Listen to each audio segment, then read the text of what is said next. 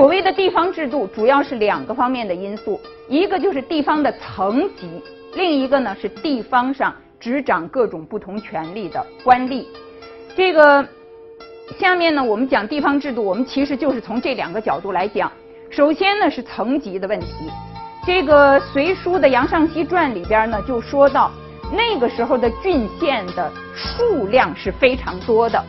数量呢，其实它和层级是有关系的，数量是很多的。那么这个数量呢，其实和层级是有关系的。我们可以看到，这个在这个中央和地方之间的这个协调上，中国古代以来，地方上的层级曾经经历过多次的变化，而，经历过很多次的变化。那么这样的一个变化呢？基本上是要解决中央和地方的关系问题，怎么能有效的中央控制地方啊？因为长期以来是一个中央集权的国家嘛。那么在这种情况下呢，如果层级比较少，层级比较少，那么中央呢要直接面对的就是一个一个的郡啊，一个一个的郡。那么可能你要直接面对三百个郡或者是四百个郡。好处是什么呢？你的政令很快能到那个郡。不好的是什么呢？这么多郡，它出了什么问题都直接报到中央，你是不是来得及应对？所以呢，这是一个很大的问题，就是你面对的这样的一些二层政区，它的这个数量太多，容易应对不过来。那么从汉代的时候，我们就知道，在这些郡的基础之上，就出现了监察区，出现了州。对不对？那么州呢，逐渐的它其实介入地方的事务，慢慢的它就从监察区过渡成为行政区。那么每一个州，它其实呢下面会对应若干个郡，每一个州会对应若干个郡。所以我们知道汉代的时候一开始是多少个州？是三个州，对不对？那么后来呢，呃，曾经到十四个州，那么基本上是十几个州。中央它要面对的呢是这些州。那么这些州呢，它各自面对若干的郡，它面对若干的郡，这样的好处呢，就是这个市任呢不至于一下子分摊到那么多的这个郡上面去。但是不好的地方呢，就是多了一些层级，中央的政令呢，说不定会被这些做大了的这样的一些机构呢，中间它就起到一个阻滞的作用，是吧？所以呢，这个问题其实在历史上一直都是存在的。但是到了魏晋南北朝，特别的严重。为什么会特别严重呢？就是因为有乔治州郡县的问题。这个原来应该已经讲到过，对不对？所以呢，有原来的土著的，又有乔治的，这样的这个郡县这一级就又胀开了，啊，又膨胀开了。因此有了《杨尚西传》里边说到的这个问题。民少官多，食养九牧，就是州郡现在太多了啊，太多了，没有办法集中的、统一的来管理。这个是从这个层级、从这个州郡的设置来讲。下面呢，其实我们说到的这个品官的问题，实际上呢是涉及到官吏。过去的官吏很多呢都是地方上辟属的，那么他是地方势力的代表。到了这个时候，这些权力呢收归中央了。好处是中央可以直接指挥地方，但是呢，也带来了中央的压力过大这样的一种问题。好，这个表呢，其实我们从这上面能够看到地方行政制度的改革。那么在秦代的时候呢，是郡县二级制；后来呢，汉代在郡上面开始呢有州，一直下来，我们看到南北朝的时候，州和郡的数量都急剧的膨胀。但是和州郡的数量膨胀构成为一个对比的，我们可以看到县的数量基本是稳定的。那么在隋文帝的时候进行了改革，改革怎么改了呢？他就把郡这一个层级去掉了。那么这个时候呢，就由三级制地方上的行政三级制变成了二级制，州下面呢辖县，所以呢州其实它就是一个县上面的一个政区，中央呢直接指挥。各州中央直接指挥各州，到了隋炀帝的时候，把这个州的名字改成了郡，所以隋炀帝的时候其实还是二级制，还是二级制，不是太大的改变，只不过是他把这个州的名字改成了郡。那么这样呢，我们实际上可以看到，在这个古代的时候，很多地区的这个名字都有叫什么州、什么郡。比如说像北京这个地方，叫什么州？幽州，对不对？登幽州台嘛，那个就是北京这个地方。后来叫郡的时候，安禄山起兵于什么地方？范阳，范阳郡，对吧？在这个呃更早的时候呢，也曾经叫涿郡，也曾经叫涿郡。所以很多地方都是这样，它有一个州名，有一个郡名。你比如说现在的苏州，我们要去找这个苏州的地方志。在南宋有一个很重要的地方志，但是它不叫苏州志，它叫什么呢？它叫吴郡志。就是因为有的时候这个苏州呢，在这个这个行政层级都称为郡的时候，它就叫做吴郡。所以很多地方都是有州、郡这样的两个名称的。那么隋代改地方行政三级制为二级制。到了唐代呢，其实是继承了这样的一个二级制的设置的方式，但是在这个二级制之上呢，又设置了监察区，设置了以及监察区，就像西汉设置了州一样。那么这个监察区在唐代的时候呢，叫做道，叫做道。后来这个监察区也逐渐的演变成了行政区，也逐渐演变成了行政区。所以呢，这个地方上的层级设置一直是一个很重要的问题。呃，这个呢，我们就是说到这个官吏的问题了，地方上的官吏。那么地方上的这些左官，什么叫左官呢？就是长官下属的那样的一些官僚，那样的一些协助办事的这样的一些官员。那么这些官员呢，过去都是地方上辟属的，就是这由这个长官来指定，在中央备个案就行了。但是呢，到了隋代的时候，就是我们现在看到，他说大小之官悉由吏部，不管你是哪一个层级的官员，地方上的辽左也好，都由吏部来任命。先界之际，皆属考功。这样一来呢，中央权力是集中了，但是接着来的问题是什么呢？就是全选选官变成了一个不堪重负的一个沉重的压力。那么这个压力呢，一直。压了这个后面的唐代啊、宋代啊都是这样。刚才说的是地方制度，下面呢我们再来说这个选官的原则。不光是说选官的权力归到了中央，那么选官用什么原则来选呢？这里边是两段这个隋代炀帝时期的诏书。诏书呢，我们知道其实是中央皇帝发布的这个命令了，但是所有的命令呢。它都不简单的是一个制度的颁布，也就是说呢，这个命令它都是有针对性的。这个制度为什么要颁布？它都是有一个后台背景的。那么这条上面的这条呢比较简单，底下的这一条我们看看它的针对性是什么呢？它针对什么人要改革呢？是那些靠武功上来的人。勋勋是什么呢？勋其实也是从武功来的，对不对？花木兰不是策勋十二转吗？那都是来自武功的。拔足行阵出自勇夫，就是过去很多官员都是从武功这个系统里边上来的。所以现在呢，炀帝时期的这个授官方面的改革，实际上主要是针对这一部分人的。那主要是针对这一部分人的。这个律令制度方面呢，也有一些。改革，那么这个主要的呢是体现在当时的开皇律上。开皇律呢，在后来就是唐代的时候，其实我们看到唐律里边吸取了很多开皇律的这个积极的内容。将来呢，我们还会专门讲到唐律的问题。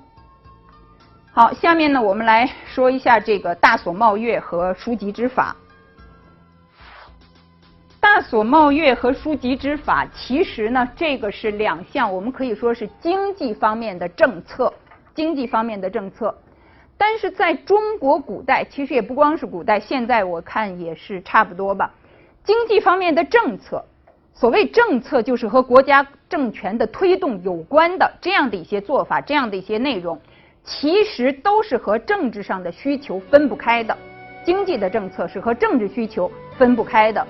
因此呢，我们在讨论经济问题的时候，特别是涉及到国家财政的问题的时候，你看它本身就叫财政，对不对？涉及到国家财政的问题的时候，其实呢，我们要知道，这个经济政策都不是孤立的，都是和国家的命运和政权的运转联系在一起的。那么，这个大所贸运和枢机之法呢，就是这样的两项经济政策。一个国家要想建立了以后，你要想站得住，首先是你财政上要有保证，对不对？要有这个经济上面的来源。但是当时呢，这个隋朝其实面临着这方面的很严峻的挑战，所以呢，这个隋文帝在他的一些助手，像高炯，刚才我们前面看到了苏威这样的一些人，在他们的这个呃协助之下。制定了一些政策，啊，制定了一些政策，特别是我们看到这个大所茂月书籍之法的一些具体的做法，在《隋书识货志》里边呢，呃，都有这样的一些介绍。那么这里边前边的一条呢，主要是说大所茂月的。他说这个时候啊，山东，山东是指什么地方？哎，对，崤山啊，什么这个太行山啊，以东这样的一个地区，那么它跟我们现在说的山东呢，不是一个概念。因为这个地区呢，原来是北齐统治下的，是北齐统治下的，所以呢，当时呢，遗留下来很多这个比较重要的社会问题。那么最主要的社会问题呢，其实有一项，就是地方上的豪强啊，地方上的势力和中央呢，争夺这个财富的来源，争夺这个财源。当时的财源其实很大的这个程度上，比方说这个国家的财政来源于什么地方呢？那么当然首先是赋税，另外呢是向地方上征发的这样的一些役。那合起来呢，我们也会把它称之为赋役，对吧？赋役呢其实是两类内容。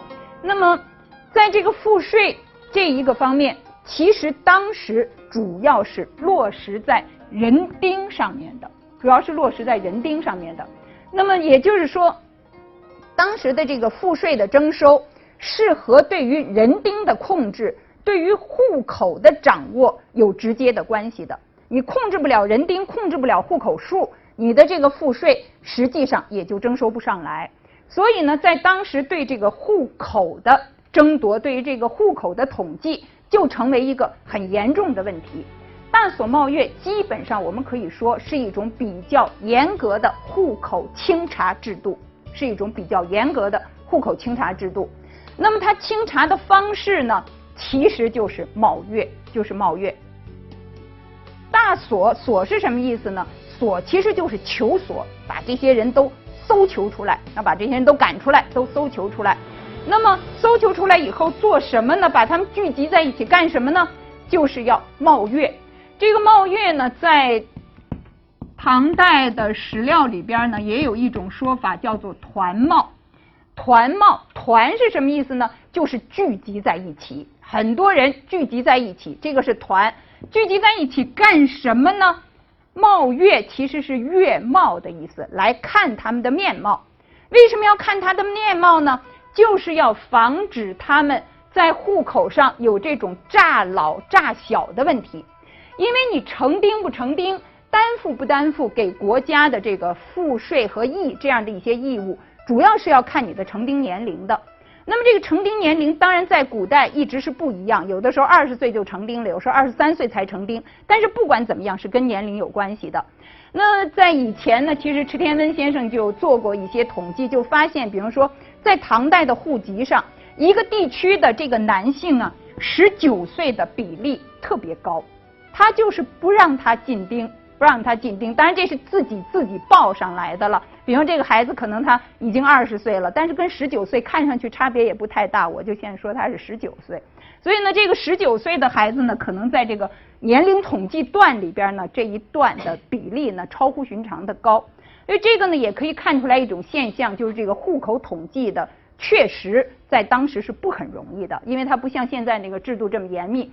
因此，那个时候呢，就是有一种办法，就是叫冒月。这个所有的人都集中在一起，看看啊，你说你已经长得这么高，你说你才十六岁，这个那个呃长官一看就说不行，你这个已经是二十岁了，那这就是改成二十岁。实际上呢，我想，在这个地方上，就是这个制度的执行上面。不管怎么样，其实呢，它是会有它的不合理之处的。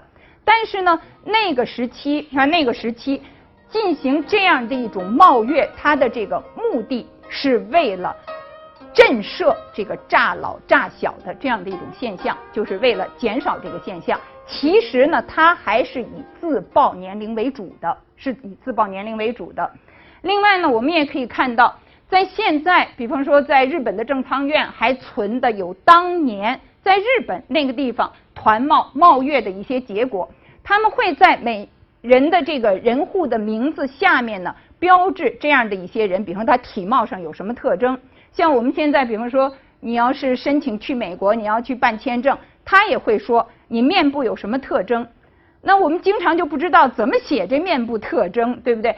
呃。也许呢，他们就说，你就说你戴不戴眼镜？那现在戴眼镜的有这么多。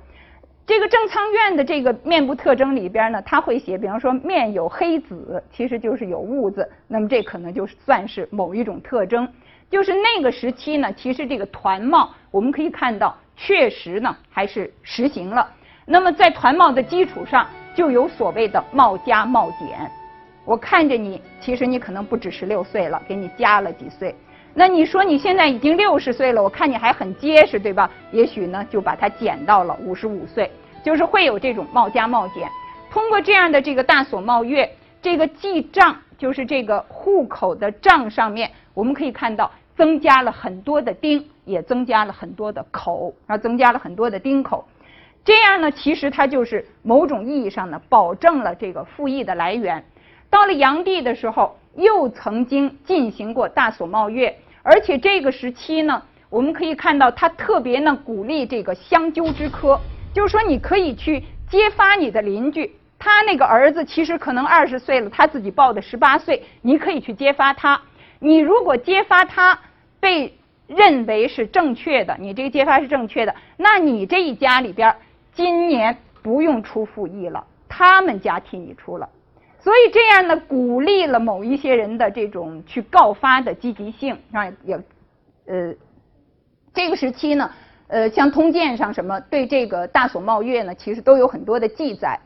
那么，为什么有很多的这个老百姓早期的时候宁肯附着于豪强之家，就是他宁肯把他的这个租税交给这个豪强，而不愿意直接附着在国家的编户齐民的登记册上？不愿意直接面对国家，那么是因为国家的赋役负担比较重，所以这个时候呢，高炯和苏绰就是苏威的父亲，他们这些人呢，进行了一些整理，啊，进行了一些整理，就归纳出来一个我们在这里边能够看到的所谓的定样，它有一个样，样是什么呢？样其实就是标准，样其实就是标准，他们就建立了一个标准。过去是不是也有标准呢？以前也曾经有过标准，但是地方上的执行，有的时候地方的长吏呢会插进去很多额外的勒索，所以呢，使得那个标准呢不容易被老百姓所了解、所掌握。那么在这个时候呢，高炯他们重新建立了这个标准，而且呢，派人把这个标准呢公布到基层，这样呢就使得这个老百姓看到国家的这个盘剥呢。不一定比那个豪强的盘剥更重，因此某一种、某种程度上吧，愿意依附于国家，啊，愿意依附于国家。那么这个呢，就是我们说到的书籍之法。所谓的书，就是课书，国家来征税，你要向国家付出，你要向国家输送，那么这个就是课书。